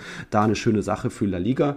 Ähm, dann schaue ich so auf die Tabelle, wo, was haben wir noch, bevor wir uns langsam dem Abstiegskampf widmen oder wollen wir da können wir eigentlich auch jetzt langsam loslegen, oder? Wir haben ja da jetzt auch die nächste Entscheidung ist gefallen. Lange, lange war, stand nur Elche fest als einziger Absteiger. Das war an Spieltag 33. Jetzt drei, vier Wochen später, Spieltag 37, steht dann der nächste Absteiger fest. Wir hatten ja am letzten Spieltag, ich glaube, noch sieben Teams, die absteigen können und es bleibt auch so eng. Aber jetzt bei Espanyol, die müssen die Segel streichen, sind vor zwei Jahren aufgestiegen, ähm, haben sich letztes Jahr, glaube ich, wacker geschlagen, 14. gewesen am Ende. Ähm, ja, und aktuell muss man sagen, das hat nicht gereicht. Mit einem eigentlich, sage ich, guten oder ordentlichen Kader zumindest und auch finanziellen Möglichkeiten. Du hast ja chinesische Investoren, du hast auch so gesehen den Top-Sturm-Du. Also Braithwaite steht bei neun Saisontoren, Joselu bei 16 Treffern. Die haben so gesehen äh, die, über die Hälfte der 49 Tore von Espanyol erzielt. Das war an sich, oder das ist an sich eine, eine okaye Zahl, 49 Tore, aber mit 66 Gegentreffern. Die Schießbude der Liga gewesen, Elche hat genauso viele, nur acht Siege, nur Elche hat weniger. Also das war einfach summa summarum viel zu wenig. Ich habe mir auch von, von Diego Martinez, dem Trainer, der im Sommer gekommen ist, mehr erwartet. Er bei Granada einen sehr guten Job gemacht hat. Aber da auch der Trainerwechsel hat da nichts bis wenig gebracht. Und von dem her, ja, ist es kein unverdienter Abstieg, aber kommt natürlich auch noch einiges an Pech und Diskussionen dazu. Oder was, was fällt dir erstmal zum Abstieg von Espanyol ein? Ja, es ist schon ziemlich aus dem Nichts, würde ich sagen, war definitiv nicht ein typischer Abstiegskandidat für uns, auch nicht ähm, und auch generell nicht. Ähm, hat man nicht auf dem Schirm, dass die da unten reinrutschen könnten generell und dass sie dann ganz unten reinrutschen, nämlich mhm. sogar rausrutschen, also aus der ersten Liga, hätte ich so nicht gedacht und gibt der Kader eigentlich so auch nicht her. Also im Sinne von, der Kader ist eigentlich wesentlich besser als der Platz 19, was jetzt stehen. Also muss mhm. mindestens irgendwie ja, schlechtestenfalls, keine Ahnung, 15., 16. werden. Was ja jetzt auch im Endeffekt nur vier Pünktchen mehr wären.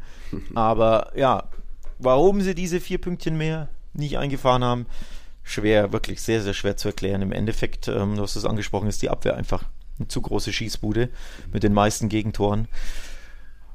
Tor genug haben sie geschossen, fußballerisch konnten sie eigentlich auch ähm, einiges. Also ja, es ist wirklich mhm. nicht so richtig zu erklären, wie man da so reinrutschen kann. Und jetzt die Art und Weise des Abstiegs ist natürlich auch extrem bitter, denn in der 90. oder in der Nachspielzeit bei Valencia das 2 zu 2 kassiert nach Führung. Extrem bitter, sie waren gut im Spiel, sie hatten diesen, diesen Sieg vor Augen, mit dem sie eben ähm, dann ein Endspiel gegen Almeria am letzten Spieltag zu Hause gehabt hätten, wer die Tabelle vor Augen hat. Almeria ist die eine Mannschaft, die 40 Punkte hat. Espanyol hätte dann 38 Punkte gehabt, sprich, du hättest mit einem Sieg am letzten Spieltag zu Hause die Klasse safe machen können. Und du hast einmal gepennt in der 92. einen frei zum Schuss kommen lassen, mhm. Gegentor kassiert und dadurch bist du abgestiegen. Also es sind wirklich diese Nuancen, die ich vor zwei, drei Wochen hier angesprochen hatte, die natürlich noch krasser werden am letzten Spieltag, weil noch fünf Mannschaften, fünf oder sechs, glaube ich, können ja noch absteigen. Aber bei Espanyol war es auch einmal jetzt gepennt in der 90. hat irgendwie die Abwehr nicht richtig verschoben. Ich glaube, Lino ne, konnte da genau. durchlaufen und einfach Maß nehmen aus 14 ja. Metern. Da war irgendeine Misskommunikation. Und sie haben auch ein bisschen gehadert, deswegen sagst du ja ein mhm. bisschen unglücklich. Sie haben mit einer Schiedsrichterleistung gehadert. Ja. Weil es angeblich irgendeinen Freistoß hätte geben sollen für sie in Ballbesitz bei einem vermeintlichen Foul von Valencia, wodurch der Ball genau. erobert wurde im Angriff. Mhm. Und wie immer in Spanien hadert dann die halbe Mannschaft und beschwert mm. sich und hört das Spielen auf und ist nicht fokussiert, ja. anstatt einfach vernünftig weiterzuspielen und zu verteidigen. Und so fühlen sie sich so ein bisschen vom Schiri mal wieder betrogen. Aber ganz ehrlich, das war einfach lächerlich. Also das ist kein Foul, das ja. musste auch nicht pfeifen. Das ist auch kein Grund, dass eine Mannschaft aufhört, zu Fußball zu spielen. Also leider selbst zuzuschreiben, Espanyol. Mhm. Schaut es euch gerne nochmal in der Zone-Wiederholung an. Das war dann Minute 92 und 12 Sekunden. Dort hat Braithwaite so zum Solo angesetzt, wollte durchmarschieren. Er war schon in der gegnerischen Hälfte. Dann kam Gaia so ein bisschen von der Seite rangerauscht, aber jetzt, das war einfach Körper, keine Arme, nicht wirklich Beine dabei, irgendwie faulmäßig und Braithwaite fällt dann meiner Meinung nach einfach zu leicht. Er kann da auch irgendwie stabil bleiben und weiter durchlaufen. Also das hat bestimmt auch mal ein Schiedsrichter irgendwann mal gepfiffen, aber für mich ist das zu wenig und dann, wie Alex sagt, danach schalten die ab und beschweren sich und dann war es so 15 Sekunden später, war dann eben Doppelpass Lino mit Gaiot Pass zurück auf Lino, sein Gegenspieler ist Meter weit weg, der schaltet einfach ab, macht nicht durch und dann hat Lino wirklich noch ein paar Sekunden den Ball, kann gucken und dann haut er den auch schön in den Winkel, also starkes Tor. Das war dann das, äh, war das, war der Ausgleich zum 2-2. Also da eben hat es auch Espanyol bitter, aber da davor kannst du keinen Foul kriegen. Und äh, im Endeffekt war auch das 1-1. Da gab es eine ähnliche Szene, wo auch Diakabi gemeint hat, er wurde gefoult. Äh, aber auch das ist einfach zu wenig. Also du ja. hast immer diese Meckerei in einem Spiel ja. mit dabei. Jeder fühlt sich mal benachteiligt. Und bei Espanyol kommt bestimmt auch hier und da noch, noch mehr jetzt Frust dazu, weil du ja am Spieltag davor das 3-3 gegen Atletico, die haben, die haben ja 0-3 zurückgelegen. Am Ende kommen sie noch zum 3-3. Spektakuläre Aufholjagd. Aber da, ich glaube, das war das zweite Atletico-Tor, was nicht hätte zählen zählen dürfen und da stimme ich zumindest zu, weil ähm, es konnte nicht, der Ball war so halb hinter der Linie, aber eben noch nicht ganz, konnte nicht hundertprozentig aufgeklärt werden, aber gefühlt waren da noch ein paar Zentimeter eher auf der Linie, als der Torhüter dann eben noch hingesprungen ist und dann den Ball gekl geklärt hat. Und da sind wir eben bei einem ganz anderen Thema, La Liga und die Technik. Es gibt keine Goal-Line-Technology in La Liga und warum? Weil es scheinbar Tebas und Co. zu teuer ist. Also diese drei Millionen Euro einmal alles installieren, diese, was weiß ich, pro Tor, vier Sensoren, Kameras, was auch immer installieren, ist ihnen zu zu teuer, was peinlich ist, weiter für La Liga. Noch so ein negatives Thema für La Liga. Ähm, deswegen, ja, hat das bestimmt auch einen Unterschied ausgemacht beim Abstieg, aber wer weiß, wie das Spiel sonst verlaufen wäre, dann wäre halt nicht das 0-2 gewesen, sondern es wäre dann beim 0-1 geblieben, also bei der Führung für Atletico. Aber gut, daran kann man sich auch nicht ähm, festhangeln, denn die 37 Spieltage davor hat man einfach viel zu wenig angeboten mit einem guten Kader.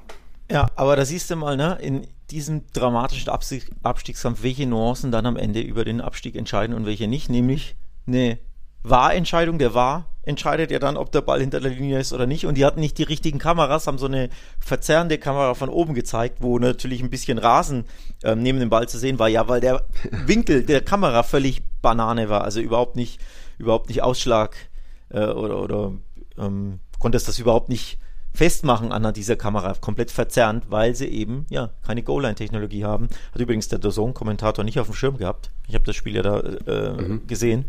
Ähm, der wusste das, glaube ich, nicht, dass es eine Goal-Line-Technologie in Spanien eben nicht gibt. Tja, bitter für mhm. Espanyol, also war auch eine Fehlentscheidung, wenn du dir nicht sicher bist, ob der dann hinter der Linie ist oder nicht und du die Kameraeinstellung nicht hast. Ja. ja, dann kannst du ja nicht auf Tor entscheiden. Also ist ja auch eigentlich logisches Denken, dies, das man da ansetzen könnte, aber logisches Denken und La Liga, das passt halt leider nicht immer zusammen. ähm, also da wird ja. weder logisch gehandelt, nämlich die Goal-Line-Technik mhm. installiert, noch wird eben logisch gedacht bei Wahrentscheidungen. Also mhm. richtig bitter für Espanyol, die eben auch gezeigt haben nach dem 0-3, dass da wirklich Erstliga-Fußball und Erstliga-Qualität ja. in dieser Mannschaft noch steckt und Leben drin steckt. Ähm, das hat man zuletzt in den letzten Wochen mit der Ausnahme natürlich äh, das Barcelona-Derby, aber hat man gesehen, deswegen umso bitterer, dass er jetzt eben in der 92. so ja. abgestiegen sind. Denn nochmal, ich hätte ihn hundertprozentig zugetraut, Almeria zu Hause am letzten Spieltag zu schlagen in ihrem Endspiel ja. und dann die Klasse zu halten. Und es ist ein wirklich absolut bitterer und unnötiger Abstieg. Und ich will da auch als äh, Barca-Fan jetzt nicht in die Perico-Wunden irgendwie Salz streuen. das, das schmerzt einfach, ne? Abstiege schmerzen, egal wie der, wie, wie die Mannschaft, wie der Verein heißt. Und das war einer der wirklich absolut unnötigsten Abstiege, an die ich mich so erinnern kann in den letzten 20 Jahren. Oh, okay, okay. Und trotzdem geht der Abstiegskampf ja weiter. Es sind weiter sechs Teams, die noch nicht gesichert sind. Also sind hier sechs Teams, die zwei Punkte auseinander sind. Valladolid noch auf dem Abstiegsplatz, dann Celta, Almeria, Valencia, Getafe und Cadiz. Viele da punktgleich natürlich, dass du diese Situation hast mit sechs Teams, die am letzten Spieltag noch absteigen können. Das gab es zuletzt mal in der Saison 2000 2010 und 11. Damals hat es ein Team getroffen, was eben nicht auf dem Abstiegsplatz gesessen hat, wie jetzt Valladolid. Damals war es dann Deportivo, die mussten runter. Und wenn wir uns so an den letzten Spieltag, äh, äh, an die letzte Saison erinnern, damals waren ja auch schon Alaves und Levante schon runter am letzten Spieltag.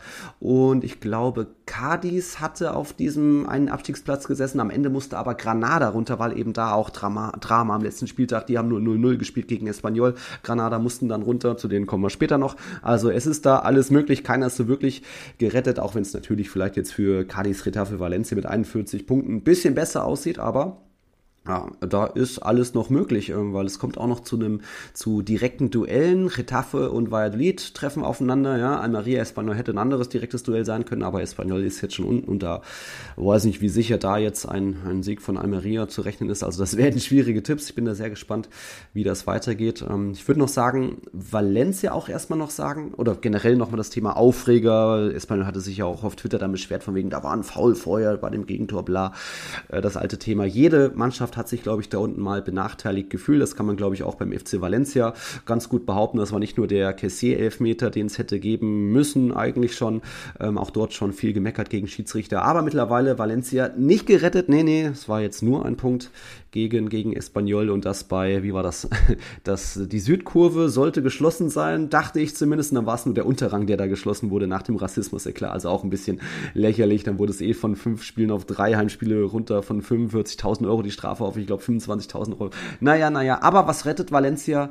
Die Jungen und die Späten. Also wir hatten gegen beim 2-1 gegen Valladolid, war es in der 93. Minute der 20-jährige Javi Guerra, der den Siegtreffer erzielt hat. Beim 2-1 gegen Celta, 89. Minute ein Tor von Alberto Mari. Dann jetzt beim 2-2 gegen Espanyol. Gut, da in der 93. Minute war es Samuel Lino, der ist mittlerweile schon 23 Jahre alt, Atletico-Leihe gab. Aber dafür hatte da auch schon Diego Lopez vorher zur Führung getroffen. Der ist 21 Jahre alt, hat auch gegen Real Madrid das Tor gemacht. Also bei Valencia da retten es irgendwie die Jungen, hat man auch schon in einer der letzten Folgen thematisiert, was auch so, was auch keiner so wirklich auf dem Schirm hatte. Du hast jetzt so viele Spieler auf dem Platz, die irgendwie Nummer 36, 40, 46 haben, die irgendwie da die Kohlen aus dem Feuer holen. Das ist die jüngste Mannschaft der Liga, das war vorher schon klar, aber dass die Jungen da so einen Impact haben, das ist schon sehr beeindruckend. Das ist beeindruckend. Und du hast dieses 2-1 gegen Valladolid erwähnt, auch in der Nachspielzeit das war ja dieser Siegtreffer, nicht nur, dass der drei Punkte gebracht hat, also super wichtig, sonst wären sie ja anders in der Tabelle gelagert, aber es war eben auch äh, gegen Valladolid das 2 zu 1. Das Hinspiel haben sie 0 zu 1 verloren. Warum erwähne ich das? Ja, bei Punktgleichheit, logisch. Zählt ja wieder der direkte Vergleich. Ah, Valladolid ist zwei Punkte hinter Valencia. Valencia braucht also nur ein Unentschieden, um die Klasse zu halten, denn selbst wenn Valladolid gewinnt, direkter ja. Vergleich, geht gleich aus, eben aufgrund dieses Treffers in der Nachspielzeit zum 2 zu 1, 2-1 und 0-1. Gibt keine Auswärtstorregel, dann zählt äh, die Tordifferenz und da hat Valencia eine bessere. Also dieses Tor in der Nachspielzeit, nicht nur jetzt gegen Espanyol, mhm. sondern auch damals gegen Valladolid, Drama pur und immer wieder spät. Man kennt es jetzt in der Bundesliga, man hat es in der zweiten Liga gesehen, man hat es in der dritten Liga, also in Deutschland gesehen. Ne? Welche, welche ja, Details, Nuancen und, und wie die, genau, Wiesbaden, HSV, Heidenheim, wie die späten Tore da wirklich über Wohl und Weh entscheiden können. Das ist auch in Spanien nochmal krasser, vor allem weil so viele Mannschaften da äh, beteiligt sind. Auch Getafe übrigens Thema 90. Minute Nachspielzeittor mhm. hat seinen Siegtreffer erzielt gegen Osasuna.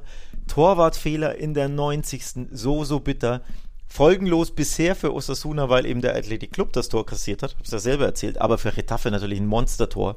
Denn für die sieht's jetzt richtig gut aus. Durch diese zwei Siege jetzt in Folge, ne? 2-1 bei Betis gewonnen. Mhm. Und jetzt eben, nee, 1-0 bei Betis gewonnen, sorry. Unter der Woche, das war schon ähm, Big Point und jetzt eben nachgelegt ähm, gegen Osasuna in der 92. Und die haben jetzt auch 41 Punkte, heißt, dass Retafe runtergeht, mhm. ist unwahrscheinlich mhm. geworden. Schmeckt mir natürlich jetzt, wie du denken kannst, nicht ganz so, ne? Ja, und Getafe kann selbst Valladolid runterschießen und ich glaube irgendwie auch, darauf könnte es hinauslaufen, auch wenn, glaube ich, Enes Ünal verletzt ist, also auch ihr Top-Torjäger, aber ich glaube trotzdem irgendwie wird es Retafe da entscheiden im Sinne von, dass sie Valladolid unten halten oder zumindest nicht äh, gewinnen lassen, weil die können eklig, die können verteidigen und irgendwie das 0-0 halten. Also da, um eine Prognose abzugeben, ich glaube, es könnte gut Valladolid treffen, auch wenn die letzten Jahre oder die Statistiken, die ich genannt habe, dann eher die andere Mannschaft, die äh, vorher auf einem Nicht-Abstiegsplatz war, dann doch runter musste. Also am Ende trifft es vielleicht Celta. Ich weiß gar nicht, wie die überhaupt so durchgerutscht sind. Die waren noch irgendwie in der Rückrunde, hatten sie mal irgendwie gefühlt sieben Siege in Folge und mittlerweile stehen sie auch da unten drin. Auch eine ganz wilde Sache. Also das bleibt eng. Wie gesagt, zwei Punkte auseinander. Aber ich glaube, oder was würdest du tippen? Wer steigt ab? Boah, das kann man nicht sagen, aber Valladolid hat es, obwohl sie es nicht in der eigenen Hand haben, irgendwie doch in der eigenen Hand ein bisschen. Klingt mhm. komisch, pass auf, wenn sie gewinnen, sind, äh, landen sie vor Retafe. Mhm. Und wie wahrscheinlich ist es denn, dass Valencia, Almeria und Celta Vigo dann auch noch ähm, mhm. gewinnen bzw. unentschieden spielen? Also bei Valencia war es dann das Unentschieden, damit die auf 42 kommen und Almeria müsste gewinnen, damit die auf 43 kommen und Celta müsste auch gewinnen. Celta spielt zum Beispiel gegen Barca. Also wir sprechen seit vielen, vielen Wochen. Aber zu Hause um, ist euer Angstgegner. Aber zu Hause. Aber um das, um die Frage halbwegs so be zu beantworten, wir sprechen seit vielen, vielen Wochen über die ganzen Abstiegskandidaten. Wir haben nie über Celta Vigo gesprochen, weil die eigentlich kein Abstiegskandidat waren. Ja. Gefühlt sind die gerettet seit dem, keine Ahnung, 20. Spieltag oder so. Ja, sind sie aber nicht, weil sie ständig verlieren. Und jetzt sind sie da unten drin, haben ein Pünktchen Vorsprung nur mhm. Und spielen zu Hause gegen Barca, während Valladolid eben gegen Retafe spielt, zum Beispiel. Und während Almeria gegen, lass mich nachgucken, bei Espanyol, die jetzt eben abgestiegen sind. Also es könnte wirklich eine Mannschaft treffen, die niemand auf dem Zettel hatte bezüglich Abstieg, nämlich Celta Vigo. Und davor graut es mich dann schon irgendwo, weil dass die absteigen, das wünsche ich mir überhaupt nicht. Die gehören ja in die erste Liga. Also da kann es mhm. wirklich eine Mannschaft treffen, fast schon clubmäßig, ne? falls du dich erinnerst, der SFC Nürnberg. Der denkt auch immer, ja, wir sind gerettet, da kann gar nichts passieren. Und dann Huch. verlieren sie irgendwie zehn Wochen am Stück alles. Plötzlich sind sie da unten drin und scheiße, Wasser steht hier bis zum Rettung am letzten Spieltag. Bis zum Hals, ne? Ja, ja, ja, ja, Wilde Sache, wilde Sache. Okay, also soweit Abstiegskampf. Da geht's am Sonntag dann eben um rund 21 Uhr.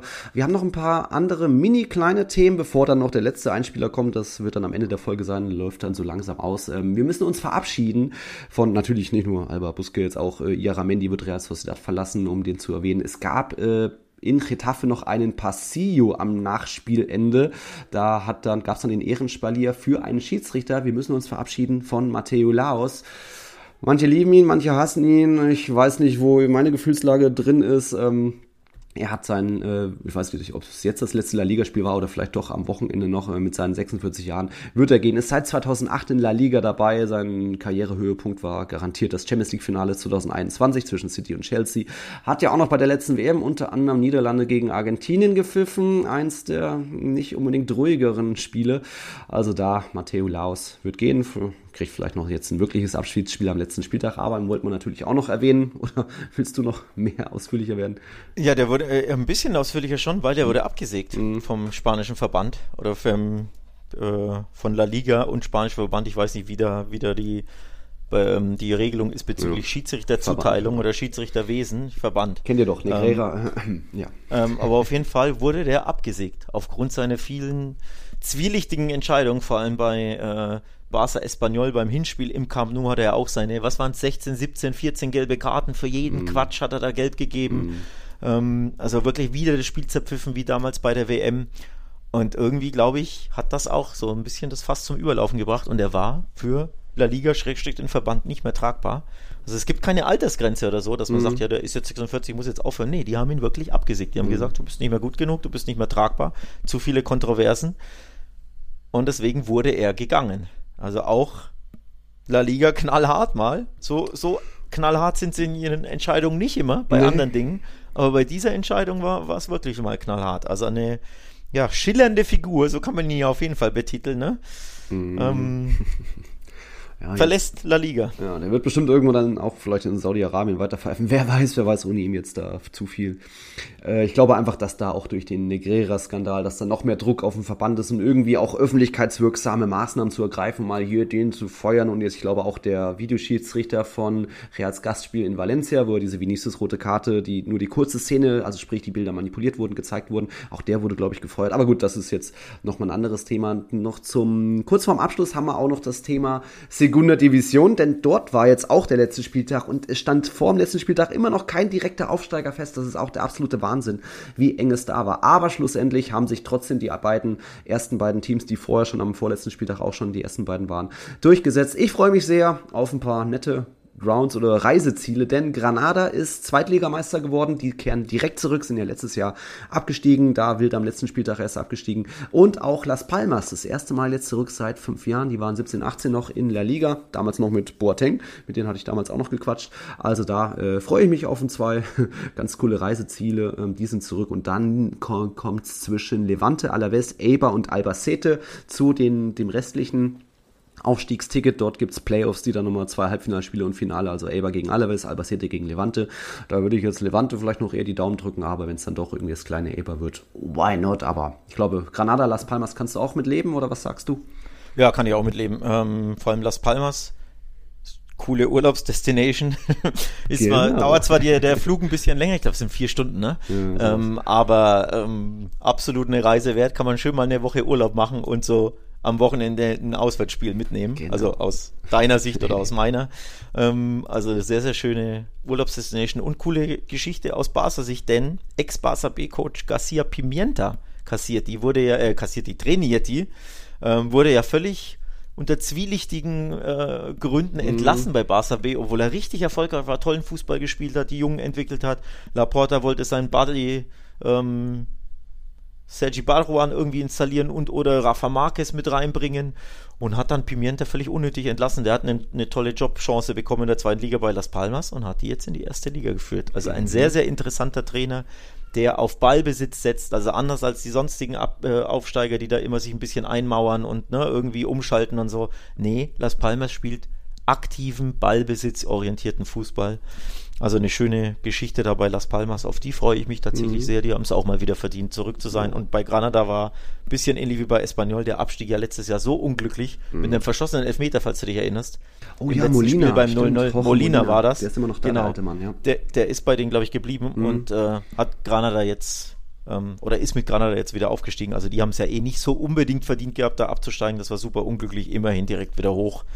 Ähm, also ja, kann ich sehr gut leben mit den beiden Aufsteigern, ja. Ja, feine Sache. Und da dann eben jetzt noch Playoffs, wie gesagt. Wir haben aber erstmal jetzt am Wochenende noch den letzten Spieltag, 18.30 unter anderem die Spiele Real Madrid gegen Athletic Club, Villarreal gegen Atletico, dann um 21 Uhr die Spiele Celta gegen Barca, Valladolid gegen Getafe, Elche gegen Cadiz. Ihr merkt, wir kommen zum Ende der Folge, auch wenn gleich nochmal ein kleiner Block kommt. Wir müssen natürlich auch noch erwähnen, unsere Tipper, da ist weiter JD auf Kurs Meisterschaft, Celtic auf Kurs Silbermedaille und Hannes auf Kurs äh, Bronzemedaille, da hat sich jetzt nichts verändert. Und das ist jetzt auch schon nicht der Riesenabstand, aber bin ich gespannt. Ich glaube, es könnte dabei bleiben. Aber am letzten Spieltag war ja letzte Saison auch, dass da dann äh, Mixel, unser Kumpel, auf, am letzten Spieltag zum ersten Mal überhaupt die Tabellenführung übernommen hat und so dann noch das Tippspiel gewonnen hat. Also, JD, aufpassen. Äh, Spieltagssieger war in dem Fall diesmal Kiki. Der hat 19 Punkte geholt und einiges äh, richtig gesehen. Ich, mich wundert ja eh, dass so wenige äh, auf die Absteiger tippen. Irgendwie, da gibt es äh, wenige, die irgendwie, was weiß ich mal, auf Barca-Patzer tippen, auch wenn die jetzt gewonnen haben und so weiter.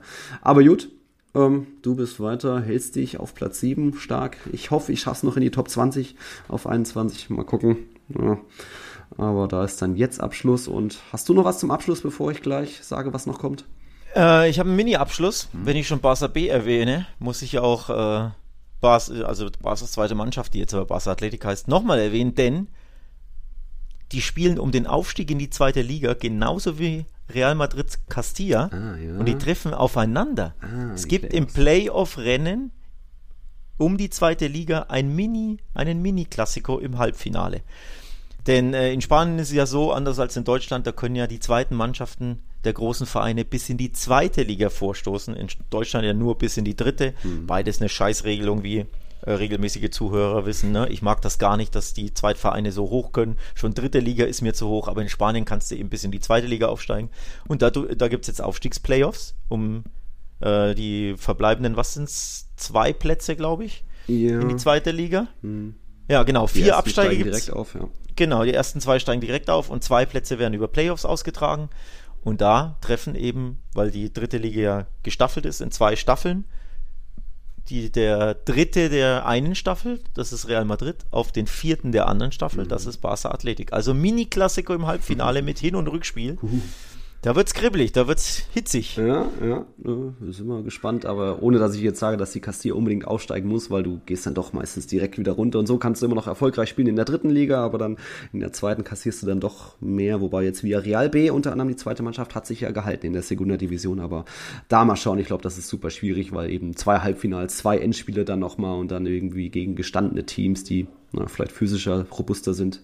Ja, und äh, übrigens Deportivo La Coruña, hm. Der große, große Verein, der ja leider da in der Niederung äh, in die Niederung abgestiegen ist, hat es auch in die Playoffs geschafft, mhm. beziehungsweise in die Playoffs abgerutscht. Die waren ja, glaube ich, zwischenzeitlich sogar auf direktem Aufstiegsrennen. Äh, die spielen jetzt auch Playoffs, da drücken wir ja wirklich die Daumen, jo. dass die in die zweite Liga aufsteigen, denn das ist ein Riesenverein, der gehört ja nicht nur in die zweite, sogar in die, sondern in die erste. Mhm. Also da könnt ihr ja mal die Aufstiegsplayoffs in die zweite Liga im Blick haben. Ja. Da tut sich auch einiges, das ist auch spannend. Wie gesagt, zweite Liga ebenso, aber auch dritte Liga ja. geht's ab. Werden mal bei so. Tiki Taka informieren und du hast schon irgendwie so einen Kultclub äh, angesprochen, der es verdient hat, höher zu spielen. Malaga geht leider runter in die dritte Liga, aber wir kommen jetzt noch zu einem anderen Kultclub, zum Decano, zu Recre aus Huelva. Dort war ich am Sonntag und die sind jetzt noch in den Playoffs mit dabei zwischen vierter und dritter Liga. Was da alles passiert ist, das lassen lass wir jetzt noch laufen zum Abschluss der Folge. Da könnt ihr auch notfalls schon ausschalten. Das sind jetzt nochmal neun Minuten, was ich alles in Huelva aufgenommen, aber irgendwie viel Stimmung und nochmal generell zur Liga und zum Club. Also das äh, kommt jetzt gleich. Ich weiß nicht, ob Alex noch was zum Abschluss hat. Abschiedsworte. Äh, Abstiegswort, äh, Abschiedsworte, Abstiegsworte, Abstiegsworte habe ich an Espanol schon gerichtet. Abschiedsworte an dich. Naja, du kommst ja zurück. Jo. Also von daher begrüße ich dich ja wieder in Nürnberg in Deutschland und dann mhm. glaube ich, wird man sich eh mal bald mal sehen. Da wird, da wird doch mal wieder ein Iskender fällig, oder? Nach langer Zeit. Ja gut, das ist ja dann nochmal die andere Wette, die wir da noch laufen aha, haben mit dem, mit dem einen Belgier. Sollte aha. der jetzt nicht am letzten Spieltag acht Tore machen. Aha. Was war da? Erinnere ja, mich. Also Hazard und die aktuellen Saisontore. Ja gut, dann gibt es halt den Iskender. Den hast du dir verdient. Ich hoffe, das, äh, war, das war jetzt, glaube ich, nicht die ganz große Überraschung, dass das vielleicht hm, nicht klappt. Aber gut, anderes Thema. Also ja, danke fürs Einschalten, liebe Zuhörer, Zuhörerinnen. Danke natürlich auch für euren Support auf Patreon. Es wird auch bald noch ein kleines Stadion-Update zum Bernabeu geben. Dort bin ich am Basteln eines Videos, Augen aufhalten. Aber jetzt kommt eben zum Abschluss noch neun Minuten aus Huelva vom Decano. Lasst euch das nicht entgehen. Und dann hören wir uns nächste Woche wieder nach dem letzten Spieltag. Und Daumen drücken für Sevilla im Europa League-Finale. Vamos mi Sevilla, vamos campeón. Ciao. Ciao.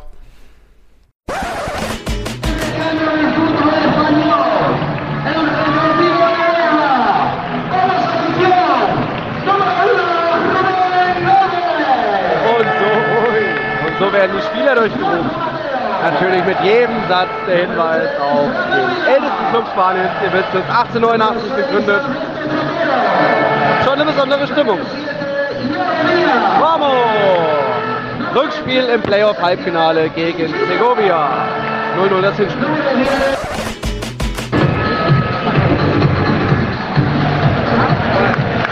Eben der Final Countdown. Jetzt laufen die Mannschaften ein. Boah, zu Infinity. Auf dem Mitte, im Mittelkreis steht einer mit einer 30 Meter Fahne. Hier läuft Konfetti, das ist der Wahnsinn. Ich glaube, ich muss ein Video schnell machen. Wahnsinn.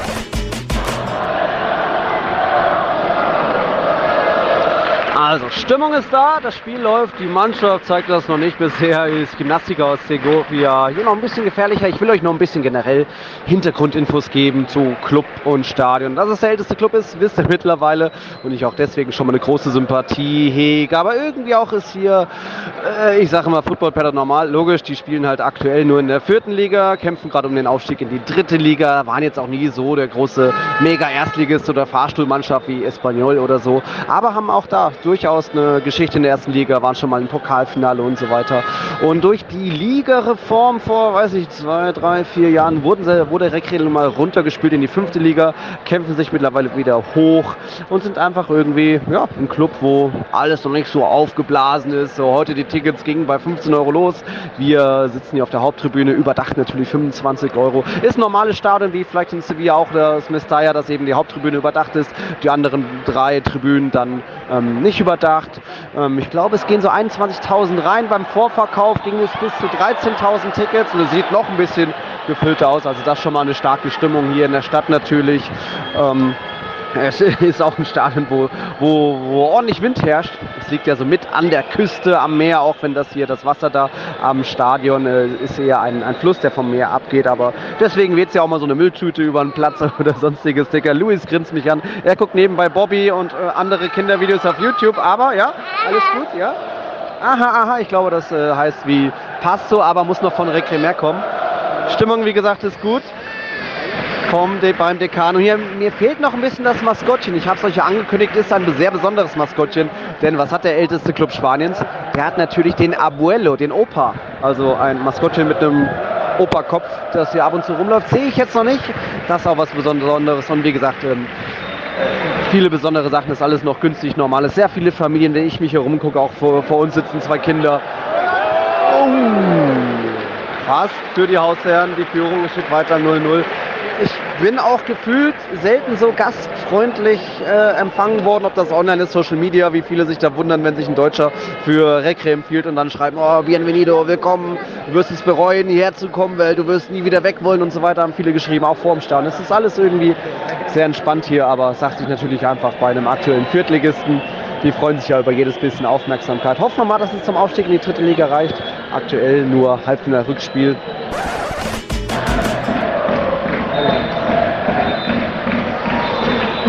Halbzeit in Nuevo Colombino, wie im Hinspiel steht es hier noch 0-0 und ja, die Stimmung ist da, aber es gibt auch mehr und mehr Pfiffe. Aber auch das hier das Bemerkenswerte, wo ich sage, normaler Fußball, entspannt alles. Äh, ich habe noch keine Beleidigung irgendwas wahrgenommen, weder gegen Schiedsrichter noch irgendwie. Ja, genau, Luis. Weder gegen Schiedsrichter noch Gegner oder die eigene Mannschaft. Bis auf ein eigenes, ein Cojones, Conjo.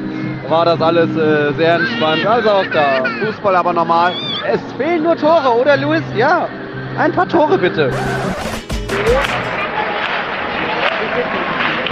Das klingt andalusisch. Auch in Sevilla natürlich.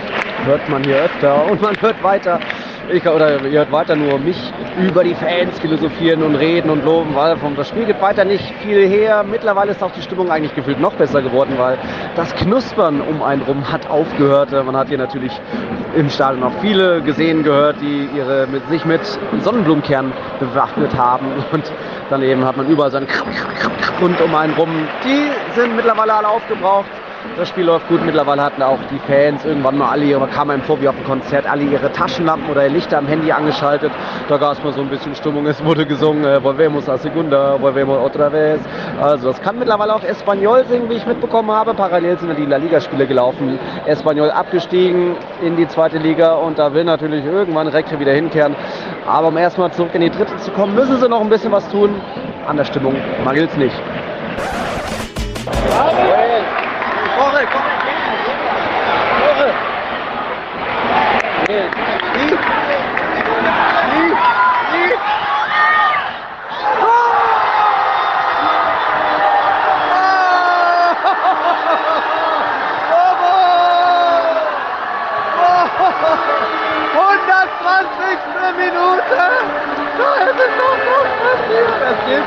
Vamos!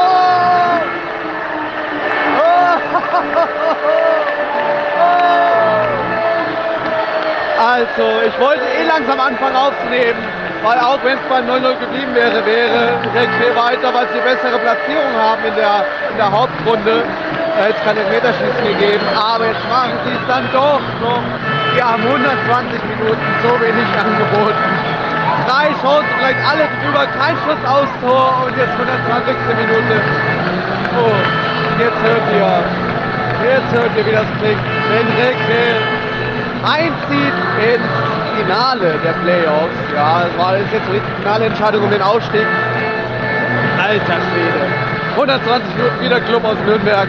Segovia großen Kampf geboten. Der Club aus der Nähe von Madrid haben sogar den Antibetu äh, in ihrem Logo. Äh, wird bestimmt nochmal angepfiffen, aber ja, riesen, riesen Jubel. Direkt weiter.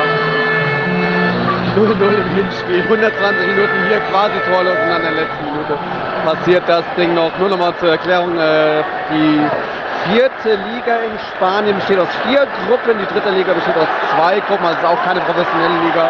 Da würde jetzt Rekre aufsteigen, wenn sie eben hier nur die jeweils ersten haben die Playoffs miteinander und zwei Plätze. Und dann bleiben noch zwei Plätze, wo dann unter anderem jetzt Rekre dabei wäre.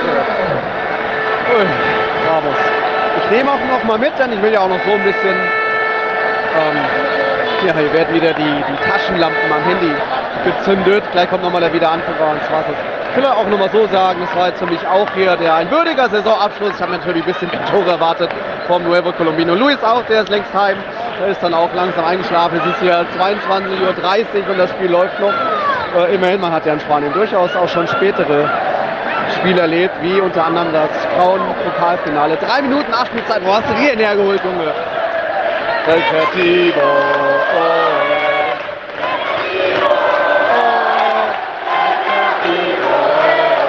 Also ein würdiger Abschluss, nochmal mit in Messiah gewesen, in Sanchez Pizjuan, zweimal Bernabeu natürlich, Copa de la Reina.